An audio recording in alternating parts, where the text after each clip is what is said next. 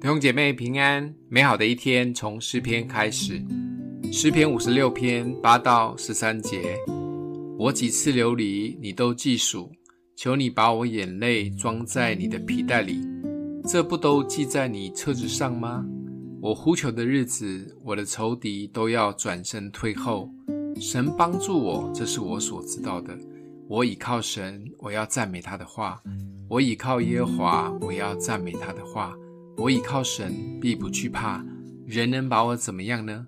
神啊，我向你所许的愿在我身上，我要将感谢祭献给你，因为你救我的命脱离死亡。你岂不是救护我的脚不跌倒，使我在生命光中行在神面前吗？大卫是诗人，是很情感导向、以心为中心的人。这一类的人眼睛应该都常常是水汪汪的，因为泪水很多。特别大卫经历了那么多的痛苦及背叛，甚至大卫自己在诗篇第六篇说：“我因哀恨而困乏，我每夜流泪，把床榻漂起，把褥子湿透。”这画面到底是要哭得多惨、多夸张，可以到这样的境界？还是只是诗人写诗的夸饰法呢？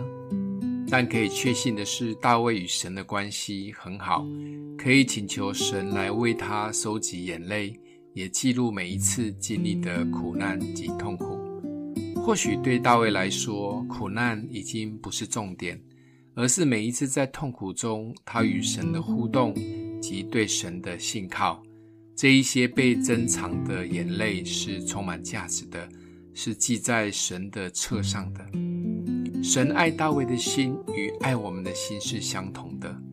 我们在每一个苦难及痛苦中流下的眼泪，神也会珍藏。